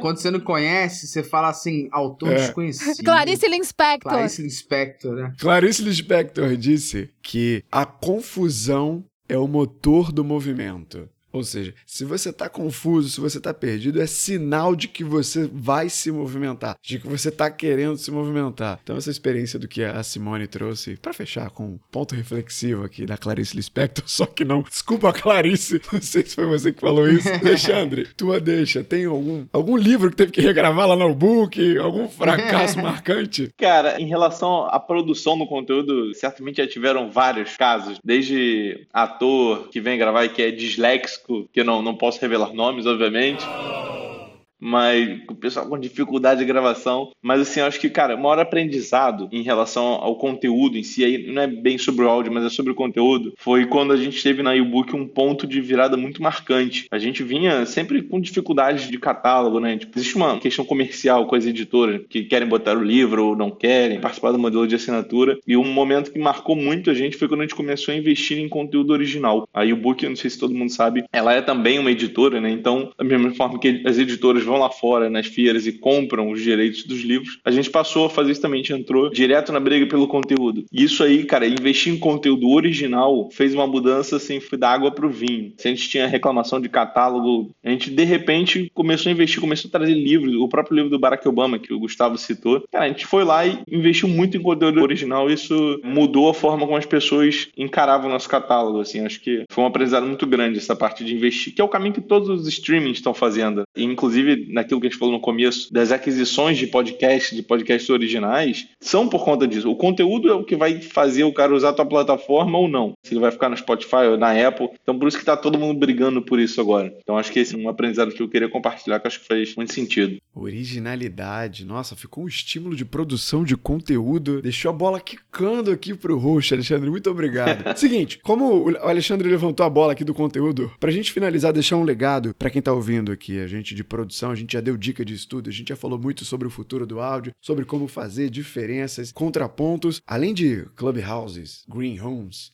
light rooms, podcasts. Que oportunidades vocês veem hoje em alta para a utilização do áudio como estratégia para obter resultado? Se vocês puderem deixar algum ponto, ó, façam isso, sabe? Não deixa para ontem. O microfone é de vocês. Em relação a, acho que a gente falou bastante sobre isso aqui, né? Acho que dependendo do tipo de público que você quer atingir, tem muita oportunidade. Acho que um conselho é você usar, tentar aliar o que tem de novo na tecnologia. O pessoal falou aí de realidade virtual, cara, deram cases excelentes, misturaram geolocalização com realidade virtual. Então você está trabalhando com criatividade, com inovação, não é nem sempre criar conteúdo simples. Você pode usar o áudio de maneiras mais criativas, ou eu acho que também funciona o feijão com arroz, que é o, bom e velho conteúdo. Você fazer um planejamento e você usar os canais de distribuição. Para você começar, acho que você tem que ter visibilidade, é o que vocês falaram mais cedo. Bota o seu conteúdo na maior quantidade de formatos e, e locais que você puder. Não tem razão para você fechar. E eventualmente você pode, ganhando reputação, se fizer parte da sua estratégia, aí você pode fechar, você pode pedir patrocínio, fechar com o patrocinador, cobrar, mas eu acho que é, é distribuição. Super legal, Alexandre. E eu acho que é bem isso, né? É o negócio que você falou do feijão com arroz. Pra gente aproveitar a oportunidade que o áudio tá, tá na mão. Primeiro é pensar no áudio, no guia sonoro, como a gente pensa no guia visual. É talvez deixar, quando a gente tem uma, uma reunião de campanha publicitária, o áudio às vezes fica lá no final da reunião. Talvez trazer ele um pouquinho mais pro meio ou pro começo, porque o áudio, ele vai ditar o ritmo da campanha. E muitas vezes o seu consumidor, ele não vai ver seu comercial, ele vai ouvir seu comercial. É horrível. Gente, eu amo a parte visual também. Mas assim, prestar um pouco mais atenção, é balancear o áudio com o visual, é dar tanta atenção que você dá para a marca visual, para a marca sonora. Pensar na voz, pensar no sound design, pensar na assinatura sonora, pensar em todos os elementos do áudio, como você pensa nos elementos visuais. Então isso já está aqui. E aí explorar as diferentes ferramentas, né? O áudio aumentado, como eu comentei lá do Run Stories, que é um case, realidade virtual, como o Alexandre comentou, as audioséries, como a gente está vendo no, em outros, né? Não vou falar no concorrente do Alexandre, mas eu acho que o Alexandre também deve estar tá fazendo, como você falou, que está fazendo conteúdo próprio. Tem uma série na, chamada Calls, não sei se vocês viram, que é uma série Audio First. Eu acho que é na Apple. É uma série, gente, na, na TV, na Apple TV.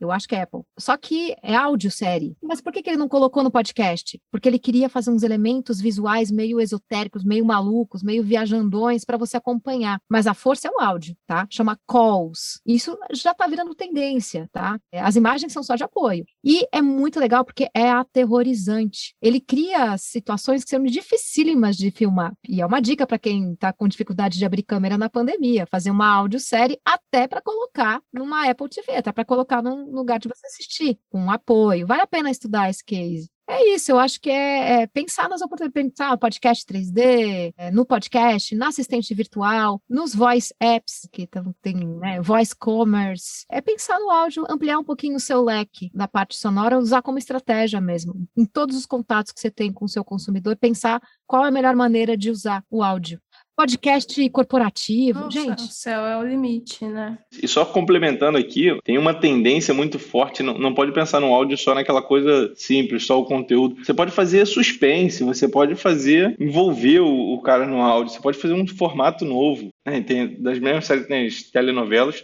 tem séries que são de crimes, que são de é, documentários. Então, assim, é, não é só conteúdo, não é só um, de repente, corporativo. É, pode ser tudo que você quiser. Você pode se expressar completamente por ali. Acabando de ouvir Insider, desce aqui e dá um play no Guerras Comerciais. Da Wondry. Nossa senhora, que podcast maravilhoso. Que podcast. Eu, eu tô puto que não saiu temporada nova. Não saiu. Já ouvi tudo. e é maravilhoso. É, é maravilhoso. A, a, primeira temporada, então, é melhor ainda. Nike vs Adidas. É eu criei uma dinâmica nas minhas aulas de oratória a partir desse podcast. Ai, que legal. Eu mergulhei nesse podcast. Meu Deus do céu, você me lembrou. Vou até ouvir de novo ele amanhã. Vou ouvir Guerras Comerciais da Wonder. Cara, que coisa espetacular Que coisa espetacular. Que já ouviram? Já ouviu, Simone? Não, já anotei, né? Nossa, é já tá muito. Tá nossa, Eu também não ouvi, mas já anotei. Né, Alexandre, a gente tá com caretinha aqui. Tem Nike versus Adidas, é, tem McDonald's versus Burger King, né? Facebook versus Snapchat. Eu acho que é Facebook versus Isso. Snapchat, se não me engano. E acho que é McDonald's versus Burger King. Eu nem sabia que tinha, tá vendo aí? Eu achei que tinha parado no Facebook versus Snapchat. E Coca versus Pepsi. Coca versus. Então, os dois primeiros são os mais foda. Que é Nike versus Adidas e Coca versus Pepsi. E o Nike versus Adidas é maravilhoso. Porque, cara, eles realmente parece documentário, saca? É, a produção é surreal. é surreal. Porque, tipo assim, o cara narrando, ele fala, e aí no show, Kanye West levanta os seus Adidas. Aí mostra, tipo assim, pega um áudio do Kanye West falando. É, uau! Todo mundo no show e fala assim: Pessoal, todo mundo aqui, Nike fora! Viva Adidas! Tipo, você olha, você parece que tá é, maravilhoso. Viagem comerciais. Maravilhoso aquele podcast. E a Wonder, como o Alexandre falou aqui atrás, foi comprada pela Amazon, né? Tomara que eles renovem, ah. pelo amor de Deus, esse podcast. É, pelo amor Caramba. de Deus. Acho que tem essa coisa que os meninos tinham falado, né? A Simone falou e o Alexandre também, que a gente tem que começar. Não nada a gente começa fazendo perfeito mesmo. A gente é perfeito, fica bom com, com o exercício da repetição, tem um pouco disso. Mas para mim tem uma outra coisa, assim, não tem filme sem trilha sonora, então é inevitável. O áudio, ele faz parte. Então, tá, se você ainda não consegue fazer um podcast, a experiência de música no seu ambiente de trabalho, na sua loja, isso já muda a vida. Então, eu tô lá navegando seu e-commerce, tem uma playlist, é diferente, talvez eu fique mais tempo por ali. E depois também ser explorando. Eu vi alguns lugares, cursos, em vez de ser o curso ali online, uma pessoa dando aula, já tem vários cursos que são em áudio. E aí é uma experiência muito interessante. Eu fiz um desses de conteúdo. É uma delícia, assim, parece que até mais fácil. Porque aí não é aquela pessoa mostrando aquele o PowerPoint lindo e maravilhoso que você não tem a menor noção de como que faz a identidade visual e aí já cria outros vários estímulos e na verdade é o áudio. Então, simplifica, dá para fazer muita coisa, né? Então aproveita essas outras oportunidades surgindo assim, dá para entregar conteúdo legal usando áudio minha ponderação aqui é: acho que se você for evoluindo no sentido de áudio e você dominar o assunto que você faz e o estresse e informação que te gera de falar dos temas que você quer dominar ou que você domina em áudio, em artigo, em vídeo, isso te gera confiança, te gera domínio sobre assuntos e te faz cada vez mais evoluir no sentido de, cara, talvez você não precisar. Por exemplo, eu hoje me sinto mais confortável em não preparar um PowerPoint para falar de uma palestra do que preparar um PowerPoint. Então muitas vezes eu chego para alguém e falo assim: é, você pode dar uma palestra que você quer? Eu falei: precisa de PowerPoint? Eu posso só tipo chegar, microfone e falar. Pode ser? Exato. Pode, porque eu já domino aquele assunto. Cara, e é áudio. Se você domina aquele assunto, se você entende a tua oratória, e aí se você não entende oratória, arroba Nélios Xavier.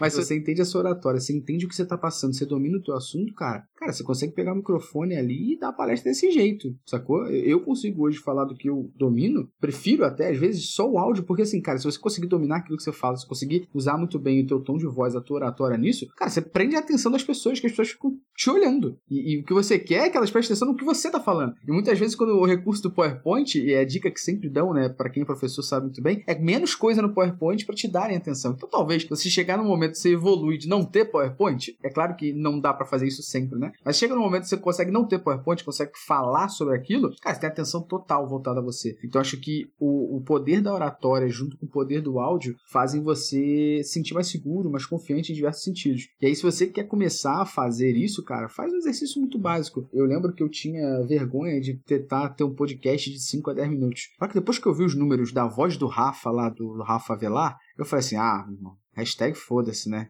Vou fazer um podcast diário de 5 a 10 minutos. Minha dica. Pô, se o maluco faz a voz do Rafa e tem gente pra cacete dando play, pronto. Entenda que teu conteúdo, ele exposto para alguém, Sim. já pode estar tá ajudando alguém, cara. Sacou? Então, mesmo que seja um conteúdo que você julga ser um conteúdo ainda, vamos dizer assim, é sem muito glamour e tudo mais, cara, isso pode estar tá ajudando alguém, isso pode estar tá moldando a vida de alguém, você pode estar tá despertando em alguém alguma coisa. Então não tem vergonha, não, cara. Dá play, tipo assim, foda-se, sabe? Tipo, faz. Acho que é isso. O conteúdo é pra audiência, né? Não é pra você, não. Eu acho que é dar play e faz, mano. É isso, sacou? Só não esquece de tentar se planejar, porque acho que se eu pudesse voltar atrás, as decisões mal feitas que eu fiz foi: vamos fazer uma parada? Eu sou igual o Nelly, muito empolgado. Vamos fazer, vamos fazer, vamos fazer. Em dois dias eu fiz. Mas aí eu não dou continuidade, não adianta de nada, só perder energia, né? E a Marta Gabriel, que é uma pensadora muito fera de marketing digital, ela sempre fala uma coisa: quando você aprende coisas novas, você constrói neurônios, mesmo que você não siga nessa coisa que você está fazendo. Então, testa uma coisa nova, você está construindo neurônios. Se você gostar, você segue. Se você não gostar, você mete o pé. Aumentou a capacidade cognitiva. E aí, você pelo menos construiu neurônio, sabe? pelo menos você aprendeu alguma coisa nova e isso pode te fazer conectar alguma coisa. Exatamente. A inovação vem daí. Episódio 164 sobre criatividade. A gente falou muito sobre isso. Gente... Ele sabe tudo isso mesmo, gente. Ele não tem uma lista do lado, né? É, é impressionante, Simone, sabe? Mas Ai. ele justificou que foi porque como ele constrói todas as pautas e se apega e cria um amor durante aquela semana, não tem como esquecer. Você acha que eu não vou referenciar muito esse episódio 195? Lógico que eu vou. Gente, não dá para perder o medo para começar. Você tem que começar para perder o medo. Não, não, não, né? O medo talvez você vai continuar lá e só vai diminuir é, o tamanho. Só vai diminuir o tamanho, não dá para tirar de dentro, né? Uma dica que eu dou muito quando a gente pega em conteúdo de voz lá no Clube da Fala, se ouçam, se ouve. Eu ouço todo episódio que a gente faz. Ouve seus áudios do WhatsApp. Se gravou, se veja, se ouça, ouça a sua voz, fica mais atento, fica mais consciente. Se você quer começar a colocar algo para fora, presta atenção no que você tá fazendo, em como você pode fazer, o que, que você tem de diferente diferente que mais ninguém tem. Se ouçam, tenho certeza, e ouça esse episódio de novo, porque as suas definições sobre áudio acabaram de ser atualizadas.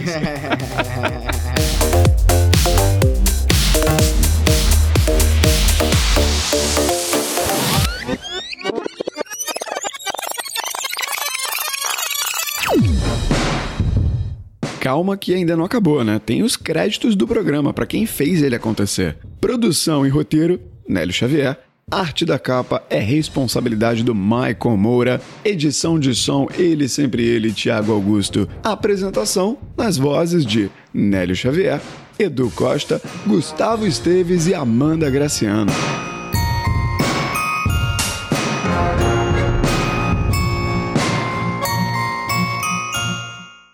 Tiago entra agora com aquela vinheta maravilhosa. Tiago é o nosso Jay.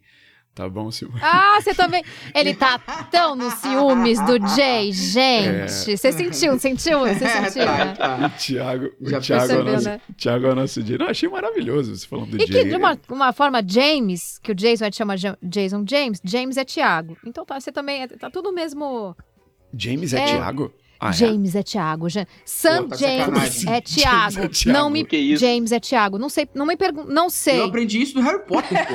eu aprendi isso no Gente, Harry Potter. não, não sei a, a lógica. Aí, ó. Milênio da Aprendi isso no Harry Potter. Harry Potter teve isso? No Harry Potter. Nossa. É muito esquisito. Harry tá? Thiago Potter. Eu sei. O, no... é Harry o nome James dele é. Ah, é? Mas o William, William é. Eu ia morrer sem saber dessa. Como assim? É, o William é bizarro. Guilherme. É ser William é um negócio muito doido. É esse. esse. E o apelido de, de William é Bill. É, o apelido e de Bill, William. Guilherme e William não tem nada a ver com nada. Ele chama Bill e quando eu descobri que ele, o nome dele ele vai mudar a pauta. Eu não aceitei. É... Eu falei, não, pera, em São isso Paulo? É, é, isso é bizarro. Apelido, apelido, apelido de Alexandre o é. Tá passado. Né? Tipo, nada a ver. Ô, ô, James, eu vou te chamar de James agora, viu? Chama de Jarvis. Tá, tá aprendendo. O James, vou chamar é... o ao ah. seu. Não, é que o, o Jason, é, chama Jason James, pra, pra, piorar a história. É Jason, Jason James. Então ele é também Thiago, tem meu Thiago aqui também.